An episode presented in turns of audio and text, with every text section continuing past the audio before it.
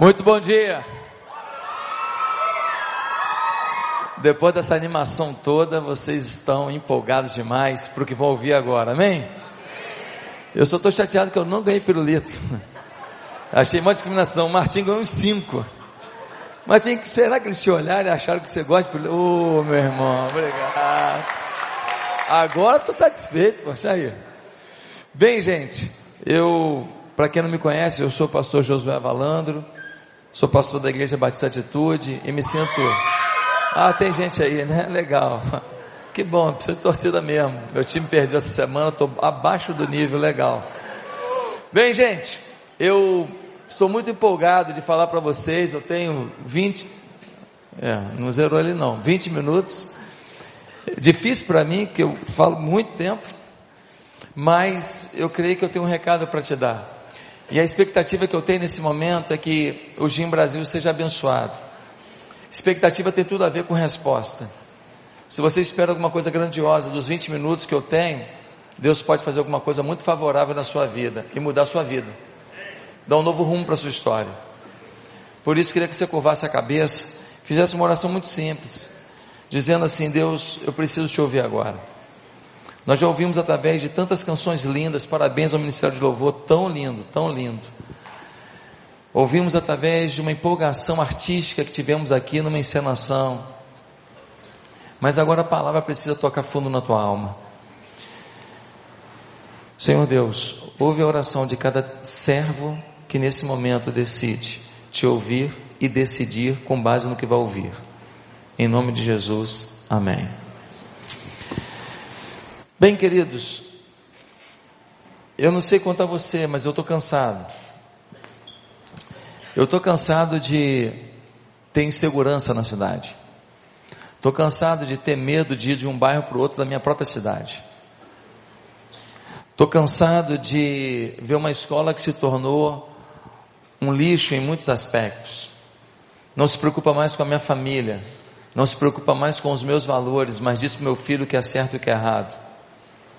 Eu estou um pouco cansado das passeatas que pegam os símbolos cristãos e denigrem, humilham, e se a gente fala qualquer coisinha, a gente é taxado de um monte de nomenclaturas, mas eles podem fazer o que quiser.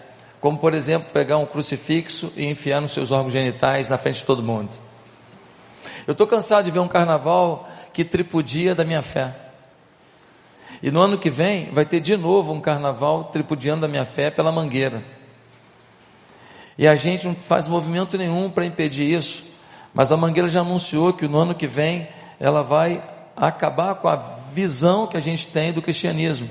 Ela vai dizer o que é o cristianismo certo à luz dos seus princípios e valores, que nós sabemos quais são. Eu estou cansado da falta de ética das pessoas. Eu estou cansado das pessoas não terem o menor respeito umas pelas outras. Eu estou cansado de ver a moça não poder entrar num ônibus lotado porque vai ser tripudiada, violentada a céu aberto. Eu estou cansado de ver falta de ética entre as igrejas falta de respeito, falta de carinho. Eu estou cansado de ver discurso bonito e atitude feia. Eu estou cansado de ir a presídio, e eu vou muito a presídio. Eu estou cansado de ver homens e mulheres com potencial violento, gente que podia estar mudando o mundo, e que está numa escola do mal. Entraram ali de um jeito e vão sair dali, dali piores. E eu não vejo nenhuma proposta nossa real para mudar isso. Aliás, eu tenho uma plena convicção que se nós queremos mudar a nação, nós temos que fazer um grande projeto de empreendedorismo, de fortalecimento de valores, de autoestima dentro dos presídios. Isso isso está muito forte no meu coração, mas eu não tenho dificuldade nenhuma de compartilhar meus sonhos e projetos. Faça igual ou faça melhor, façamos juntos. Eu estou cansado disso tudo. E aí a gente pergunta: qual é a solução, pastor? Será que a solução é a política? Nós já sabemos que não. Eu não me importo muito com qual é a sua linha é, é, partidária, eu não tenho partido. Mas uma coisa eu sei: a política não vai mudar. Ah, pastor, será que são os organismos sociais? Gente, ONG no Brasil, a grande maioria delas tem dificuldades, porque as suas lideranças se apropriam dessa coisa social para viver outros valores. Dá uma olhada que no nosso sertão do Nordeste quase não tem ONG. E você vai na Amazônia, tem ONG para cada metro quadrado. Será que o objetivo são pessoas onde tem mais gente sofrida, tem menos ONG, onde tem mais, onde tem menos gente, tem mais ONG. Ei, acorde, não vai ser a ONG. Pastor, qual é a solução para isso tudo? Só tem uma, é o Espírito Santo. É o Espírito Santo. É uma ação poderosa do Espírito Santo. Não uma ação que a gente vive na hora que um louvor gostoso é conduzido. Porque essa é muito fácil. Eu super, sou super emocional, sou super pessoas. Num momento como esse, eu vejo todo mundo aqui, eu saio te abraçando, te agarrando, saio te beijando, a gente pula junto, a gente vibra, a gente rola no chão. Eu queria até saber daquele salto mortal do menino, se ele puder me ensinar depois. Coisa linda. Eu queria aprender, poder fazer isso na hora do louvor. Legal. Mas isso não muda a nossa história. Pastor, se é o Espírito Santo que muda tudo, por que, que ele não muda? É boa pergunta. Ele não muda, porque depois da família, ele decidiu que ele queria utilizar uma instituição, uma organização, um organismo para fazer isso. E o nome desse organismo é a igreja. O Espírito Santo só vai mudar a cidade, só vai mudar o país, só vai mudar o mundo, se a igreja viver essa essência dele para mudar o mundo. E a gente fica pensando, mas e agora? Será que tem jeito? Eu tenho uma boa notícia: tem jeito. A minha cidade tem jeito. Ah, Rio de Janeiro, a fama do Brasil inteiro, que é um lugar violento, tem jeito. E nós vamos mudar a minha cidade. A minha cidade vai mudar. A minha cidade vai melhorar. A minha cidade vai ser um lugar fantástico. Gente do mundo inteiro vai querer vir aqui passear. Eu creio nisso eu vivo isso todo dia. E eu falo isso de forma muito grandiosa no púlpito da minha igreja, desde o momento em que a gente tinha lá vinte e poucas pessoas há 15 anos atrás. Isso é uma essência, isso palpita no meu peito. Eu acredito nisso. Eu acredito que quando eu vou fazer alguma coisa assim, muito relevante nessa cidade, muito forte nessa cidade, eu acredito que eu ainda vou ter um impacto com a minha igreja, com as pessoas que acreditam nesse sonho, muito poderoso.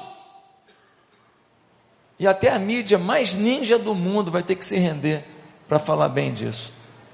Eu creio nisso. Eu creio. Agora, será que você crê?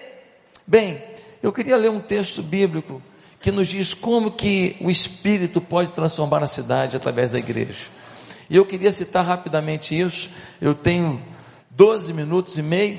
E eu queria que você, então, lesse comigo apenas alguns versículos de Atos 17 que diz assim: Tendo passado por Anfípolis e Apolônia, chegaram a Tessalônica, onde havia uma sinagoga judaica.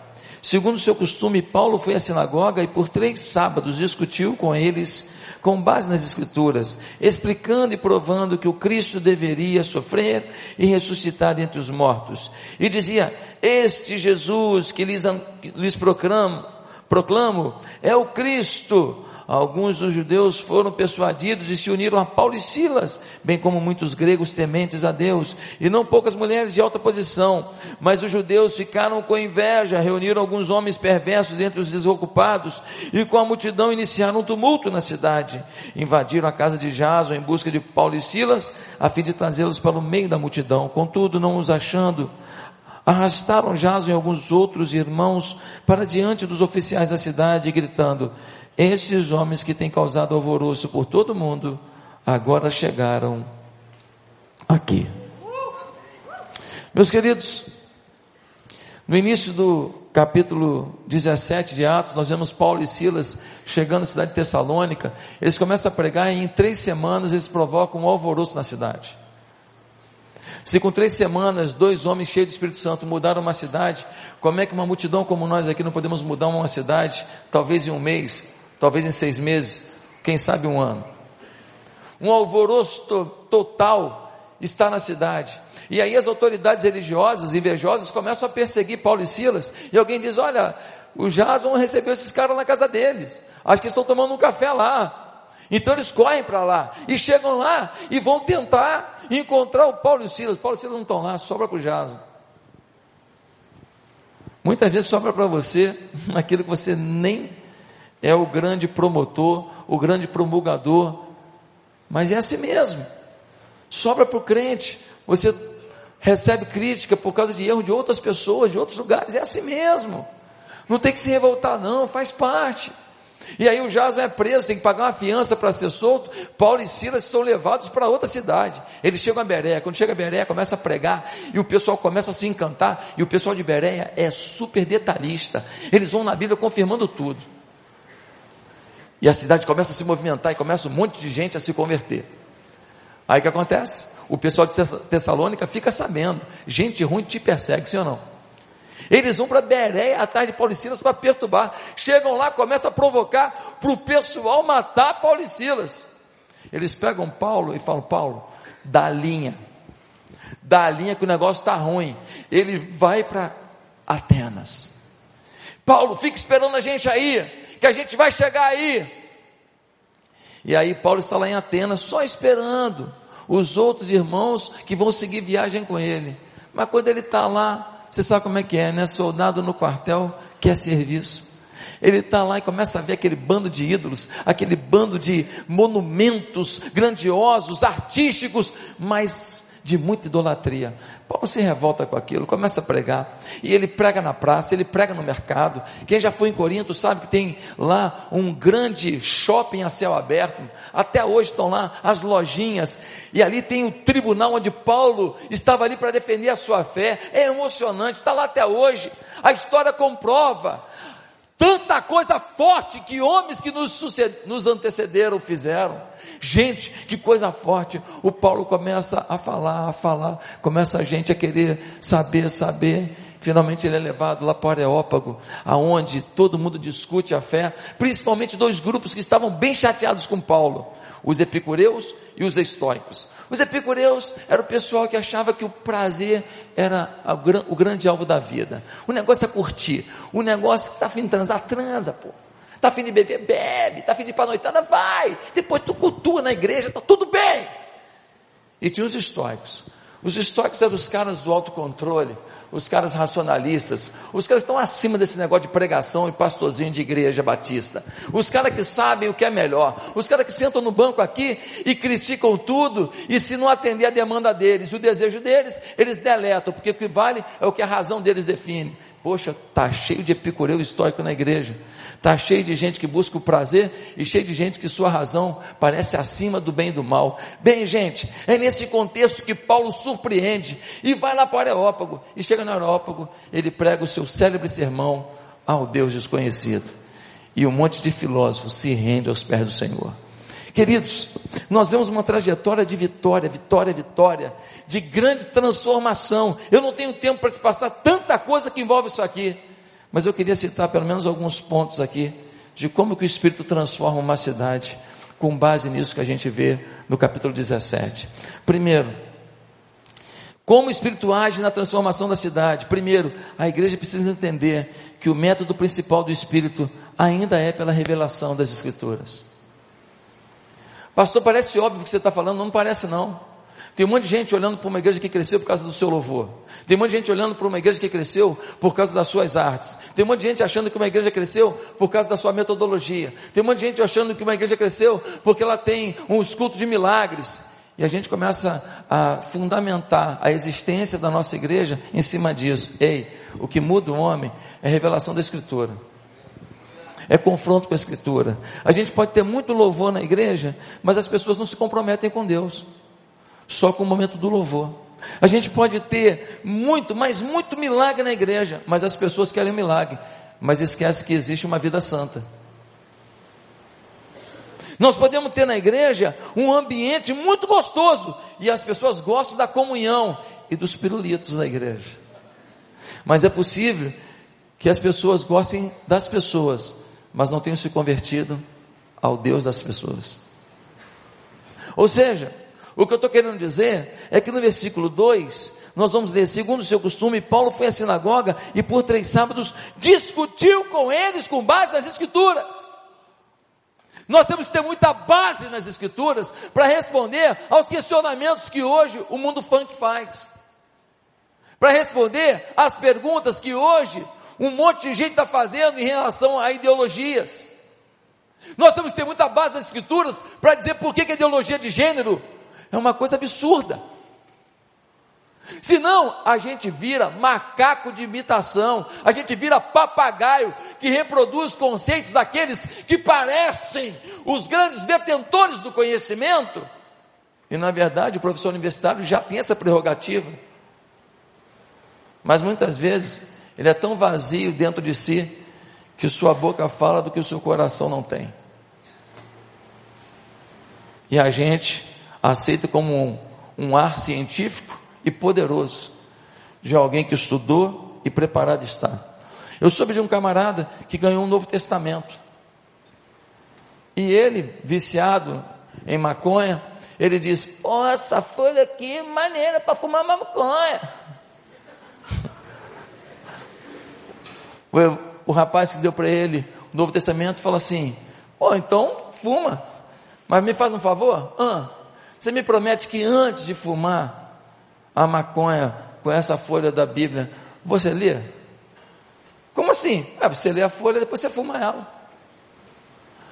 Fechado, pô, valeu, pô.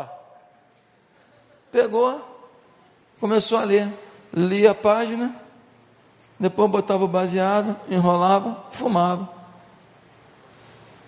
Não demorou muito. Aquele jovem começou a ler, começou a se emocionar, começou a chorar, entregou a vida a Jesus. Tem gente que se converte fumando a Bíblia, meu irmão. A Bíblia é tão poderosa que até fumando ela converte. Gente, Bíblia, Bíblia, confronto com a Bíblia. Eu poderia contar 10 casos aqui, não tenho tempo hoje.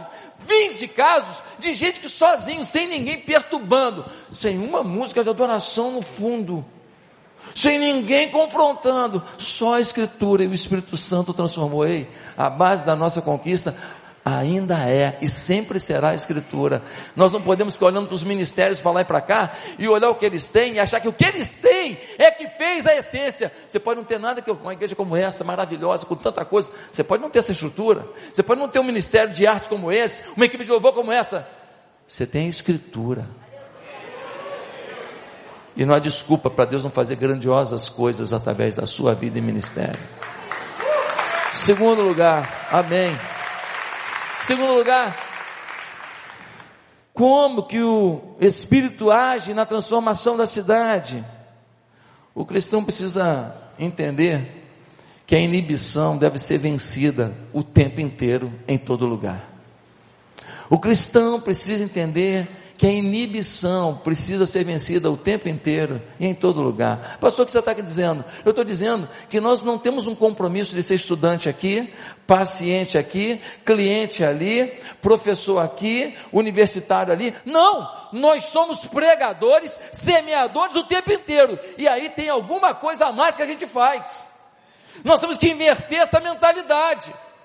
Quantas vezes eu cheguei num, num restaurante e eu tinha essa mania de, oh, eu vou orar agora, eu posso orar por você? Como é que é seu nome? Ah, meu nome é Mário, Antônio, Carlos.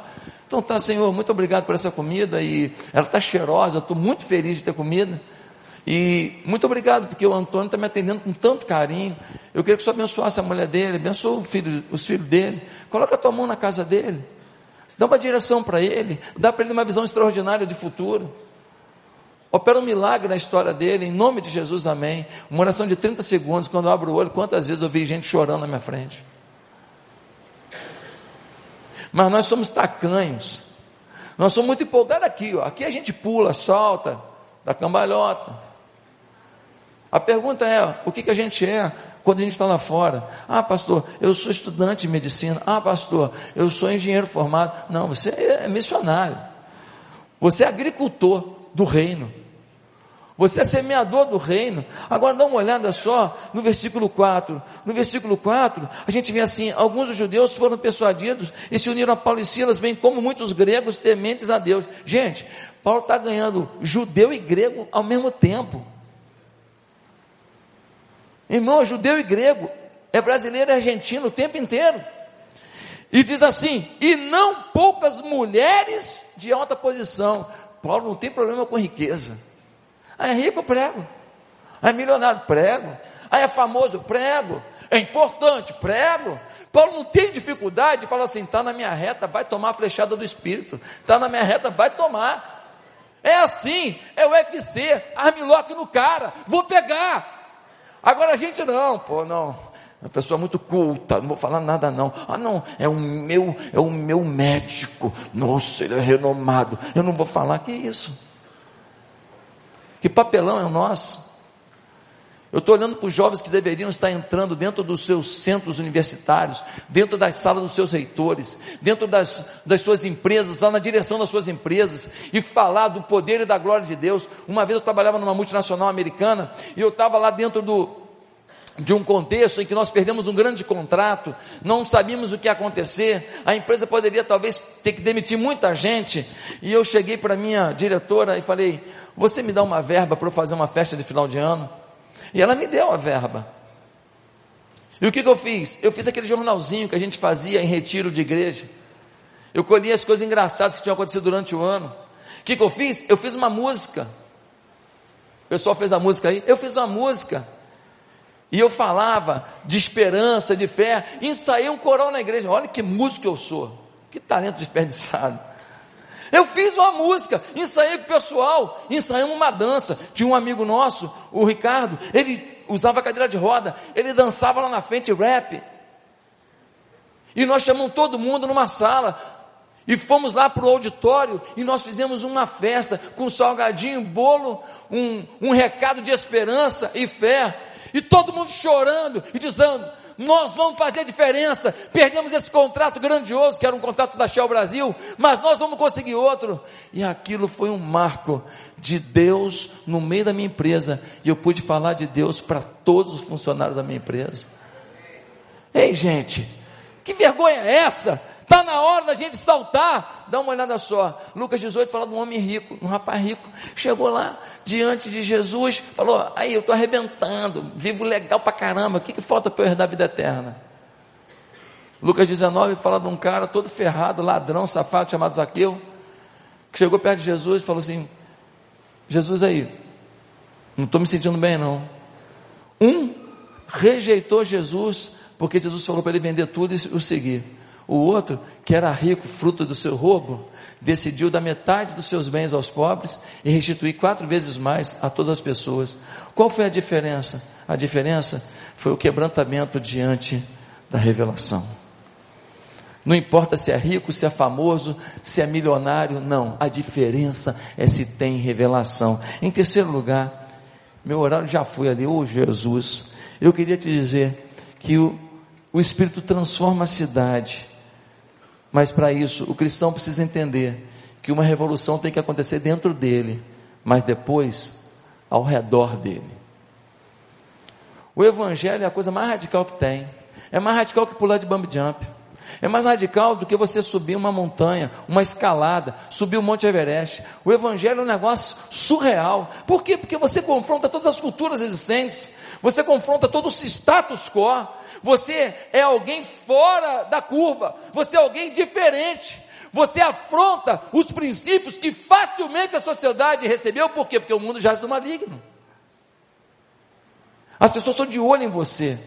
Agora, gente, dá uma olhada só. Paulo está lá em, em Tessalônica, uma revolução. E aí a definição que eles deram foi, foi esse que tem alvoroçado o mundo chegar até aqui. Ele chega em Atenas, ele começa a falar no mercado, falar na rua. O que acontece? As autoridades filosóficas da cidade, o grande centro filosófico que é Atenas, chama Paulo para discursar. Aonde ele chega, ele causa impacto. Aonde ele chega, ele causa uma comoção. Você é assim? Pastor, mas eu não sou apóstolo Paulo. É. é pastor, mas eu não sou Billy Graham. É. Pastor, mas eu não sou como o pastor tal, tal, tal, tal, tal. É, é, mas você tem o mesmo Espírito Santo que eu saiba. É o Espírito que faz, não é você. O quão dependente você é para viver algo inédito. Nós temos um seminário aqui que chama Querigma. Aí nós tivemos, demos um trabalho para os alunos. Uma menina foi numa cidade próxima do Rio de Janeiro, chegou lá, para fazer um mapeamento daquela cidade, se, fosse plantar, se fôssemos plantar uma igreja ali. Sabe o que aconteceu? Ela conheceu o prefeito da cidade, ela conheceu o cara mais rico da cidade, ela conheceu não sei o que lá. Ela, uma pessoa falou assim: ah, se vocês quiserem fazer a igreja aqui, eu alugo isso aqui para vocês e eu fico, dou um ano sem, sem pagar e tal, tal, tal. Aconteceu um projeto pronto, uma moça quietinha, uma moça caladinha. Eu falei: meu Deus do céu, eu quero aprender com essa moça. Caladinha, tudo danado por ela. Tu fala assim: poxa, tadinha, ela vai aprender a falar. Irmão, um, uma, um final de semana, ela trouxe um projeto, os contatos, os telefones, o local para ser montada a igreja, tudo. Esse quarto lugar, o tempo não me permite falar mais. Como, quarto e último, como cristão pode entender que o Espírito vai transformar a cidade. O cristão precisa usar a sua criatividade, porque o Espírito é criativo. Pastor, o que você está querendo dizer? Estou querendo dizer que a gente pode mudar tudo, mas nós precisamos ter apenas um detalhe. É um detalhe, um detalhe muda tudo. Como é que eu mudo a minha faculdade? Eu estudo na Faculdade Federal do Rio de Janeiro. Tem um detalhe que o Espírito te revela. Pastor, mas como que eu faço? Tenta. Depois muda. Pastor, por que está falando que o Espírito é criativo? Ora, Paulo está lá falando no Areópago. Ninguém queria ouvi-lo. Os filósofos todos em volta. E todo mundo falando que esse tagarela quer falar. Qual é desse maluco aí? Que papo é esse de Jesus? Cara ridículo. Paulo fala assim: estava olhando aqui na praça, vi um monte de monumento, né? A vários deuses. Reparei que tem um a um Deus desconhecido. Eu sei quem é. Gente, tinha acontecido um grande surto na cidade anos antes. E ninguém entendeu como que esse surto de repente foi estancado. Com medo de não agradarem ao Deus que fizera isso, eles levantaram um monumento ao Deus desconhecido. Vem o Paulo e fala assim: Eu sei quem foi o Deus que fez. Eu sei quem foi. Parou todo mundo. Parou, parou tudo quanto é cara, de tudo quanto é partido, de tudo quanto é ideologia, parou todo mundo, porque ele teve criatividade e ele discursou sobre o Deus Criador do céu, da terra, do mar, de tudo que neles há, o Senhor do universo, o nosso Deus. Quando ele acabou seu discurso, filósofos estavam aos pés do Senhor. Eu queria te perguntar uma coisa: como é que a gente fala com esse povo do funk? Vocês que têm que me dizer. A menina está acostumada a rebolar até embaixo, se roçar no, no garoto, e ela acha que esse jogo de sedução faz dela a garota popular do baile funk. Como é que a gente fala para ela quem ela é? Eu queria saber como é que a gente fala para essa galera que está sendo doutrinada por tanta coisa na universidade, por um marxismo violento, por uma coisa que odeia a igreja. Ei, se você pensa diferente, eu te respeito, mas agora não é debate, me ouve. O marxismo, o fundamento dele é o ateísmo. Eles odeiam os crentes. Não, mas eu gosto mais do social. Eu também, legal. Joia, vem me ajudar aqui na nossa creche. Vem me ajudar no nosso centro de recuperação de dependente químico. Conto contigo. Legal, legal. Discurso não. Se você não vai numa prática, é só discurso. Você não faz nada social, só vem com esse papo de que não, porque o, o social, então, querido, me desculpa, contigo não discuto. Vou discutir com quem faz. Aí eu vou acreditar que você realmente tem esse engajamento.